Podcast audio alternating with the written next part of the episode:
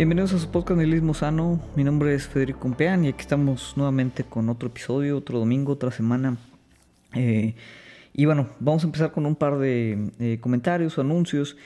Nuevamente, ¿no? La semana pasada no subí por ahí episodio y lamentablemente creo que eh, pues este puede que sea por ahí una constante, ¿no? Es decir, que puede que se transforme ahorita un poquito intermitente, al menos de aquí yo creo que hasta abril, lo que es el episodio semanal. Eh, obviamente la intención es seguir subiendo episodios semana con semana, pero sí es una realidad ¿no? que eh, el año mm, en general no empezó con muchos temas eh, personales, ¿no? temas de trabajo, temas fuera de trabajo, que han hecho complicados pues ahora sí que el, el, poder dedicarle, pues ahora sí que un momento para, para grabar por ahí el episodio, obviamente prepararlo, grabarlo, hacer las pequeñas ediciones y, subirlo. De forma que, pues ustedes lo han notado, eh, ha habido semanas en las que no hemos podido, mm, eh, pues ahora sí que eh, subir el, episodio. La semana anterior fue una de ellas. Y pues no me gustaría, ¿no? Prometerles que, va a ser constante, ¿no? Que cada semana vamos a, retomar ese ritmo que, que, traíamos prácticamente desde hace casi año y medio. La intención es hacerlo, pero yo creo que al menos en el siguiente par de meses puede que se complique, ¿no? Porque viendo hacia los siguientes semanas em, todavía hay muchos, muchos temas que pueden entorpecer o interrumpir eh, pues esta, esta constancia, ¿no? Entonces ahí simplemente pues les pido un poquito de comprensión em, y una disculpa, ¿no? Para los que pues sí esperan eh, tal vez eh, semana con semana episodios vamos a tratar de regularizarlo. Eh, esperemos por ahí, como les comento, ¿no? finales de abril, principios de mayo ya, ya podamos volver a tener ese ritmo. Eh, es una realidad, ¿no? Digo, el 2022 empezó no solo, eh, vamos a decir, en la parte individual, en la parte mía, como un evento con, digo, un, un, año con un montón de cosas. Eh, vamos prácticamente pues arrancando el mes de marzo, ¿no? Eh, cerrando con ello pues el primer trimestre del año y, pareciera eh, que pues han pasado yo creo que 6, 7, 8 meses de, de, de, noticias, de eventos, ¿no? No me gusta mucho realmente, al menos aquí en este eh, podcast, hablar de mm, eventos contemporáneos, porque precisamente creo que la saturación eh, de información que hay respecto a, esta parte, como hay esta necesidad de, constantemente llenar eh, con inmediatez eh, de reportajes, de información, hace que se tenga incluso esta sensación de, que el, tiempo histórico está como colapsado en sí mismo y de alguna otra manera que todos los días hay un evento histórico del cual no solo lo estamos presenciando, ya no hace falta solamente ser espectador, sino que hace falta desmenuzarlo, detallarlo, eh, emitir una opinión, consumir obviamente las opiniones de muchos otros eh, influencers, em, líderes de opinión, reporteros, periodistas, medios de comunicación, instituciones, todo lo que sucede todo el mundo tiene que decir algo y tiene que decir algo de forma inmediata y tiene que decir algo eh, comprometido, estructurado, desmenuzado y nosotros en consecuencia tenemos que consumirlo y no solo consumirlo, sino también repetirlo, reproducirlo, multiplicarlo, llevar toda esta conversación hacia todos los círculos, incluso la gente que no está directamente embrollada en todo este vicio de las redes sociales, nuestro deber como consumidores es llevarles esas noticias, llevarles eh, pues esos desarrollos que son obviamente históricos, importantes, claves. Entonces esto hace que como que el tiempo se colapse, ya lo platicábamos hace algunos capítulos eh, con respecto a la tesis de, Paul Virilo sobre, sobre el tiempo, ¿no? el tiempo, el espacio, cómo se ha modificado a través de la tecnología. Y en ese sentido, pues el día de hoy sí eh, me va a tocar, eh, pues así hablar un poquito, ¿no? Tenía preparado otro, otro tema, pero, pero sí quería em, tomar un momento para, para, hablar de un acontecimiento lamentable em, que eh, en el ámbito general ¿no? de, del país, en este caso México, más específicamente obviamente en, el, en la cuestión deportiva y de fútbol, que es pues, la violencia eh, que tuvo lugar el día de ayer sábado en el partido de Querétaro contra Atlas. Los que no nos escuchan desde México, eh, bueno, pues son dos equipos de la Liga Nacional, eh, la Liga MX. eh, donde el día de ayer se enfrentaron y bueno, hubo una explosión de violencia bastante fuerte, bastante escalada dentro de lo que fue el estadio de Corregidora en Querétaro. Ahora, nuevamente, ¿no? para los que no estén tal vez enterados del tema, eh, mucha información, lo pueden buscar. Pero si alguien ¿no? que no ha visto qué, es lo que sucedió, lo que, lo que nos han mostrado los medios, la gente, lo que ha tuiteado, los videos, etcétera, etcétera, pues podríamos decir, bueno, la violencia em, o los, los, este, las trifulcas, las peleas en un estadio de fútbol no son condiciones extrañas, no son eventos eh, atípicos, ¿no? Esto no es algo, digamos, que, no habíamos vivido, que no, que no se puede esperar. Sin embargo, el que mm, de alguna manera esté normalizado y ha estado tal vez normalizado desde décadas atrás, incluso a nivel eh, global, eh, específicamente el fenómeno de los hooligans, por ejemplo, en, en Inglaterra es, es, uno de los precedentes yo creo que más característicos del tema de violencia deportiva, con em, obviamente historias y consecuencias trágicas y lamentables como la del día de ayer. Pero bueno, el, el hecho que, de que, esta violencia de otra manera deportiva eh, exista no lo explica. Eh, o no lo alcanza a explicar. Y el día de ayer, em, en esta escala de violencia, que, las imágenes realmente son estremecedoras, eh, obviamente estamos hablando de un partido de fútbol en donde van familias, en donde va este, gente muy joven, más niños, y, y pues es obviamente indignante, eh, preocupante, porque de otra manera pues continuamos como viviendo eh, en el día a día esta, esta eh, generación, ¿no? esta, esta violencia que, ya está permeando eh, o ha permeado básicamente en todos los rincones de nuestra vida, incluso en temas que deberían de ser para divertirnos, para relajarnos, para convivir, como la cuestión de, un evento deportivo, pues hay el riesgo de, que tengamos una situación tan fuerte como el del día de ayer. Las cifras oficiales hablan de veintenas de heridos, eh, varios de ellos graves, que en teoría están ya hospitalizados.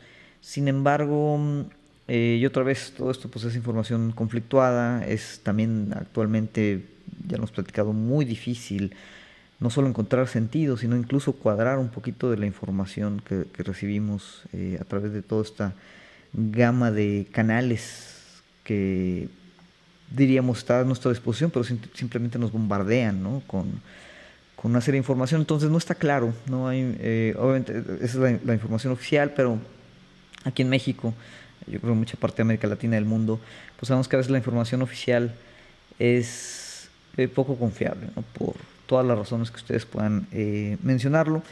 No estoy indicando ¿no? que no sea verídica, la condición de que nada más hubo heridos, pero el nivel de violencia que eh, relatan algunos de los que en teoría estuvieron ahí, otras no hay forma de saber, ¿no? O sea, un tweet, un video, eh, muestra, muestra algunas cosas, no explica nada eh, tampoco, pero, pero fue una violencia muy considerable y pues se habla, ¿no? De, que incluso pues sí hubo una cantidad no especificada de gente fallecida lo cual nuevamente lamentablemente no sorprendería, pero pues nuevamente nos lleva a hacer varias preguntas. Y, aquí en, lo que platicamos tal vez en este canal, pues es precisamente eso, nos trae algunas preguntas. Y el título del, episodio, por eso le llamo violencia y sentido, porque lo primero que tratamos de hacer cuando sucede una situación de este tipo es, es explicación. Y platicábamos Em, estamos en una época en la que es necesario dar esa explicación de forma inmediata. Eh, escasos minutos, tal vez desde que empezaba a desarrollarse esta, esta trifulca, esta escalada de violencia en el estadio, ya teníamos obviamente un montón de información, eh, imágenes, videos, que mostraban, ¿no? a manera, vamos a decir, descriptiva lo que estaba sucediendo, pero inmediatamente pues ya hay reacciones, reacciones eh, tanto de uno como usuario ¿no? que consume y, de repente bueno, te genera cierta reacción, ciertas, ciertas emotividades, em, eh, preocupaciones, indignaciones, miedos, etc. Pero al mismo tiempo reacciones de eh, también los mismos medios, personalidades, influencers, comentaristas deportivos, periodistas, quien ustedes quieran, autoridades, eh, obviamente las autoridades, eh, al menos en enviar un tweet, publicarlo en Facebook hacer un comunicado, son extremadamente ágiles, siempre poniendo en predisposición primero la imagen antes que, que lo que realmente tendrían que hacer como, como autoridad institucional, pero salen ¿no? de inmediato a dar una reacción, a dar una versión, a, a tratar de explicar lo que está sucediendo. Y, empieza ¿no? esta eh, condición masiva de ruido, ¿no? esta como cacofonía colectiva en la que hablamos unos sobre los otros y, tratamos nuevamente de, explicar, darle sentido a algo que pues parecía no tenerlo. ¿no? ¿Cómo explicas que en un evento deportivo una barra ataque a otros aficionados, por más que los otros aficionados puedan haber estado Em, eh, provocando, lo que quieran, pero, pero y que lleven a, una violencia donde otra vez hay una buena cantidad de heridos y posiblemente fallecidos también. Y ves las imágenes, son imágenes muy crudas, em, que, que de otra manera nos llevan a cuestionar, bueno, ¿por qué sucede este tipo de cosas? Y aunque Obviamente yo no puedo dar aquí una explicación, ¿no? Porque son sistemas, eh, digo, condiciones eh, extremadamente complejas.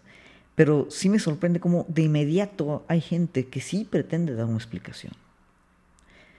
Lo primero que también me parece extremadamente detestable, patético, por eh, decirlo de alguna manera, es la cantidad de personas o funcionarios que, que de inmediato tratan de llevar esto a la arena de, de la política, no la política como la entendemos eh, filosófica o socialmente, ¿no? Como, como el ejercicio político, porque esto obviamente tiene consecuencias políticas, ¿no? Esto es una cuestión de la vida diaria, de la gente que sufrió esta violencia, la gente que, que vivimos aquí en México, pero lo llevamos a la arena política electoral, ¿no? institucional, que es como la forma más superficial, ruin e inerte en la que se puede hablar de política. Entonces, de inmediato, obviamente, lo primero que sale es, bueno, el gobernador, ¿no? De qué partido es, si el partido en el poder, en este caso eh, eh, Morena, eh, tiene algo que ver, se tratan de deslindar culpas otra vez como, como una especie de costo político, mientras todavía hay gente desangrándose en el hospital, gente que no sabe dónde están sus familiares, ¿no? Em, gente de la que no sabemos si, si salió o no salió del estadio, y, y mientras todo esto sucede ya hay discursos políticos, ¿no? de culpabilidad, eh, apuntar dedos, etc.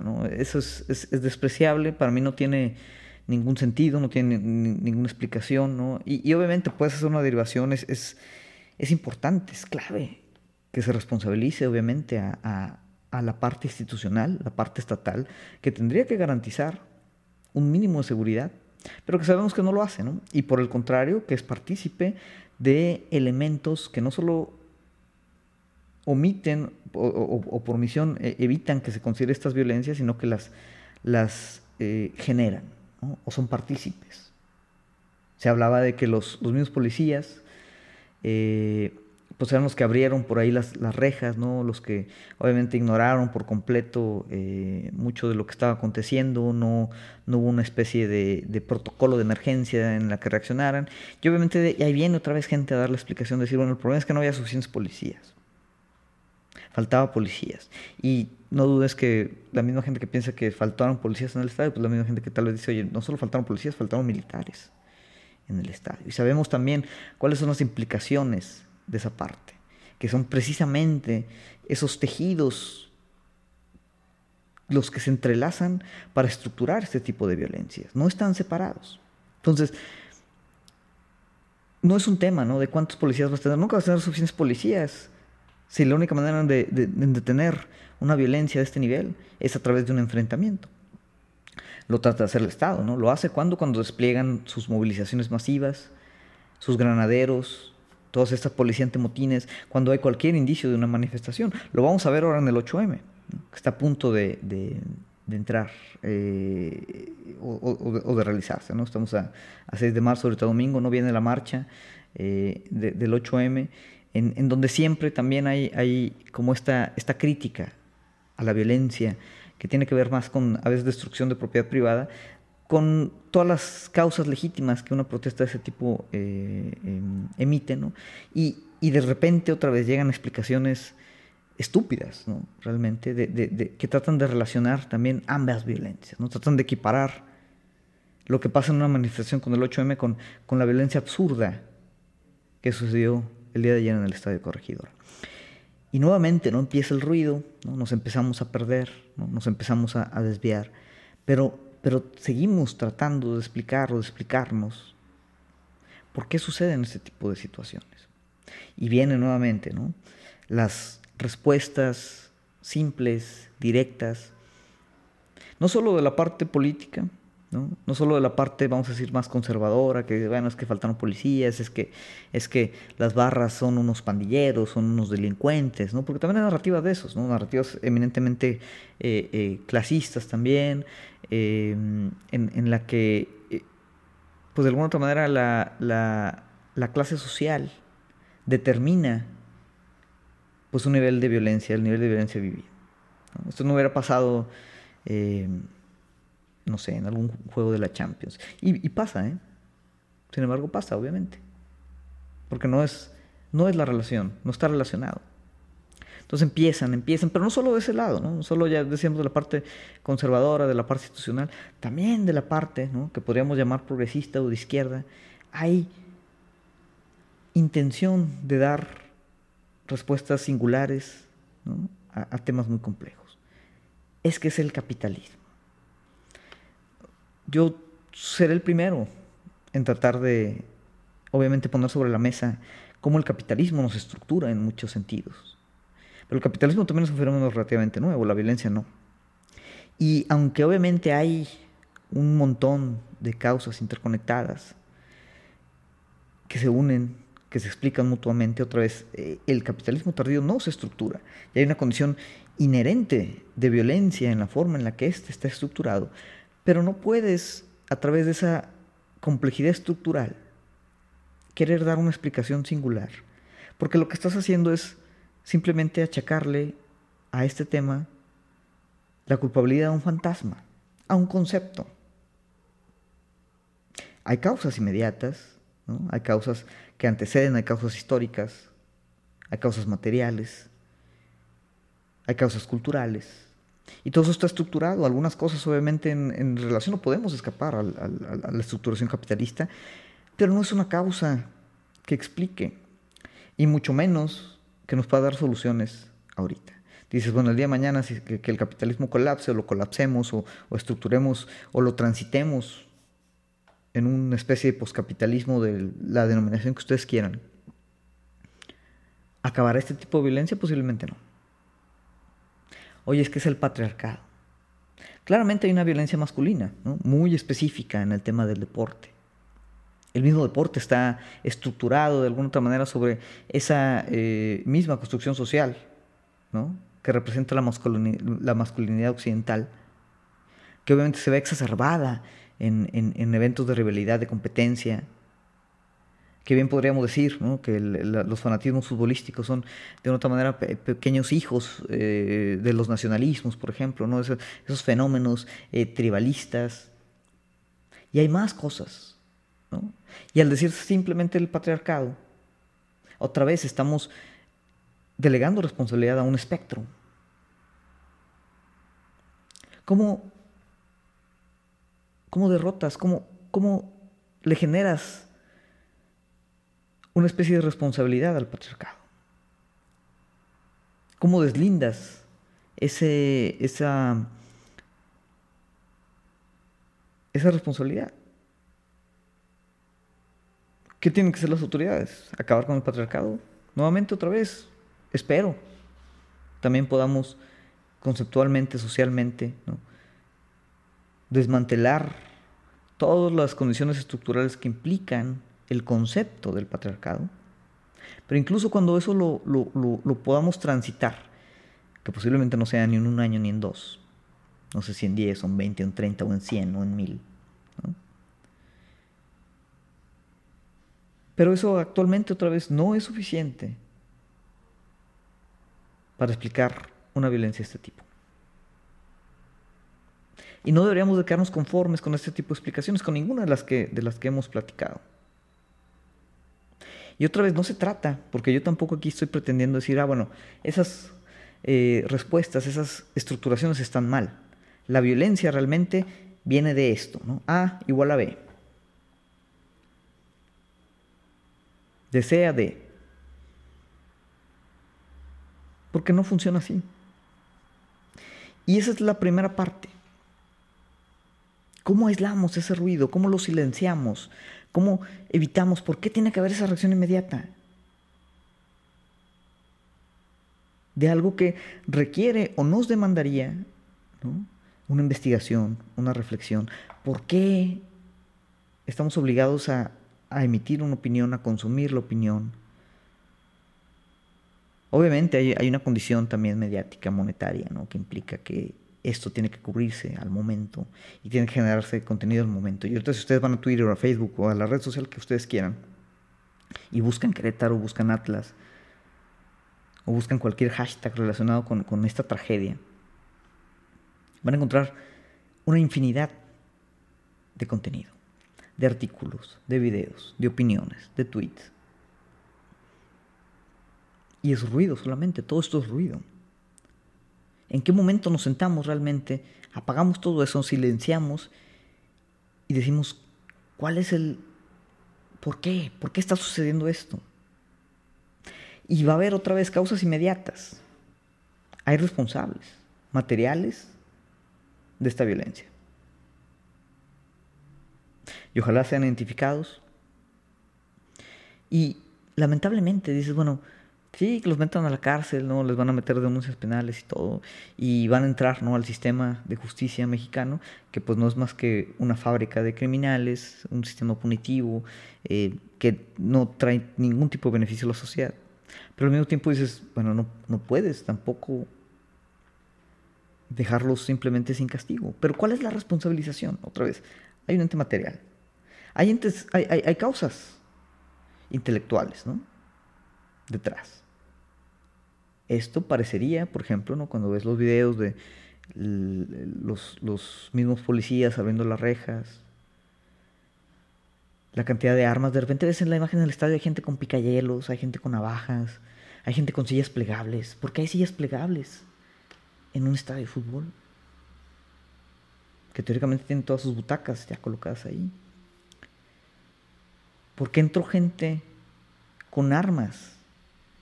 Armas con toda la capacidad para hacer daño hasta matar.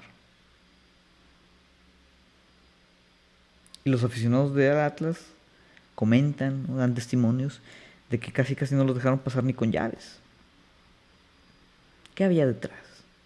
Y de repente, ¿no? por ejemplo aquí en el contexto mismo de Monterrey, hace poco veíamos los rayados con una pésima temporada, pésima participación, y aficionados haciendo gala o haciendo una especie de alegoría a la violencia del narcotráfico, poniendo imágenes ¿no? de los directivos, del director técnico, en hieleras, ¿no? decoradas con sangre, con golpes. Y de repente nos damos cuenta que la violencia entonces es ya la parte cotidiana de la vida. Ya no hay distinción. Y obviamente de ahí viene, y, por eso con cualquier chispazo surge. Y si esto fue simplemente un, una especie de altercado, que se escaló de nivel y luego en el frenesí eufórico de la violencia se salió de control, o si fue un acto premeditado, ¿no? Dicen por ahí que incluso hay rivalidades entre cárteles involucradas eh, al interior de las barras. Y si fue, esto fue un acto premeditado y planeado, de una u otra manera al final tiene que ver con lo cotidiano de la violencia. Y cuando la violencia se vuelve en ese sentido como parte de nuestro día a día, y se explica prácticamente como naturaleza misma de nuestro existir, no importa qué tantas explicaciones queramos dar, no importa qué tanto queramos deconstruirlo, no importa qué tanto hagamos diagramas, esquemas, conceptos, es algo que no nos vamos a poder quitar. Y tiene que ver esa parte, esa violencia, cuando la violencia es tan cotidiana, con una reducción, una atenuación del valor que le damos a la vida. A la nuestra primero y obviamente a la de los demás. Cuando podemos pensar que esta violencia es cotidiana, es normal, que no hay forma de evitarla, más que con alguna especie de, aparato eh, represivo, aún más violento, entonces vale la pena preguntarnos, bueno, ¿qué, ¿por qué se ha perdido entre todas estas causas ese respeto a la vida propia y a la de los demás? Porque cuando golpeas a una persona, ¿no? de la manera en la que esas personas fueron golpeadas, con una intención claramente de hacer daño, con una intención, un coraje, obviamente un coraje que, se refleja no solo al exterior, sino al interior, aunque es un coraje propio de hacer daño, que sabes claramente, ¿no? porque toda la gente que participó estaba consciente que este tipo de ataques podía acabar con la vida de alguien, y sin embargo lo, lo, haces, y en ese hacerlo genera ese instante de emotividad en lo que de repente tu vida cobra un significado porque estás arrebatando la de otra persona más. Vale la pena decir, bueno, ¿cómo llegamos a este tipo de sociedad? Que otra vez está estructurada por todo esto que decíamos. Pero no son causas singulares. Y no se vale explicar o tratar de explicar esto haciendo mención a causas singulares.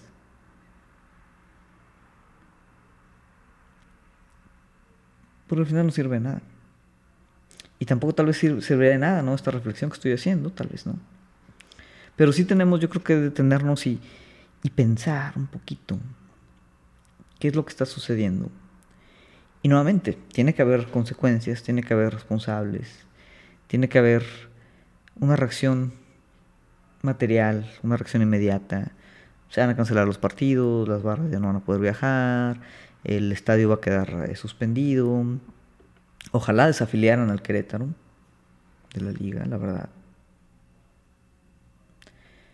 Pero eso obviamente no, no resuelve.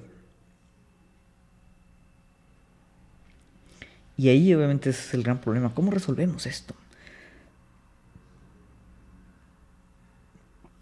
Y lamentablemente es, es una pregunta extremadamente compleja. Pero tenemos que abordarla a partir de esa complejidad. Hay un sentido comunitario totalmente quebrado.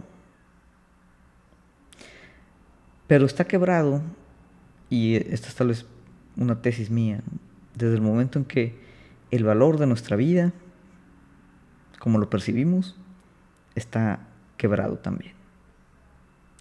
Si no podemos realmente sentir que lo que hacemos, que lo que tenemos, que las posibilidades que existen nos implican una vida que merece no solo vivirla, sino mm, respetarla. Obviamente eso siempre lo vamos a externar hacia los demás, de forma consciente o inconsciente. Y al primer instante que hay una oportunidad de dejar salir esta frustración, este coraje, esta impotencia,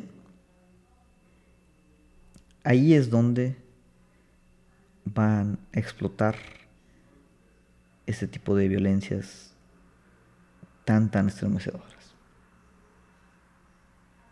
En fin, digo, es un tema obviamente nada agradable, pero no tiene caso buscar explicaciones simples, no tiene caso simplemente darle sentido a algo que, no lo tiene. Y ahí es donde está la base o el núcleo del nihilismo realmente destructor, que es enfrentarnos a este abismo. Pero yo creo que es irremediable, tenemos que, hacerlo. Y tenemos que otra vez silenciar, ignorar todo ese ruido que hay allá afuera, que van a tratar de explicar y cerrar esto en un par de días o una semana. Vamos a ver qué sucede. En fin, eh, esa es la, toda reflexión que quería dar este, esta semana. Eh, espero, ¿no? Podemos ver la siguiente. Los que nos escuchan por primera vez, eh, les recordamos, estamos en las principales plataformas de podcast, Spotify, Google, iTunes, el canal de YouTube. Por favor, si les gusta el contenido, denle like, comenten, compártanlo, suscríbanse. Y si me quieren escribir directamente, eh, digo, puede ser por cualquiera de estos canales o en mis redes sociales personales. No los uso mucho, pero de seguro puedo leer sus mensajes como lo he hecho hasta ahora. En Twitter, Fede Fiesta, eh, Instagram, Fede Compean. Por este momento sería todo. Les agradezco a los que nos escuchan y nos vemos en el siguiente episodio.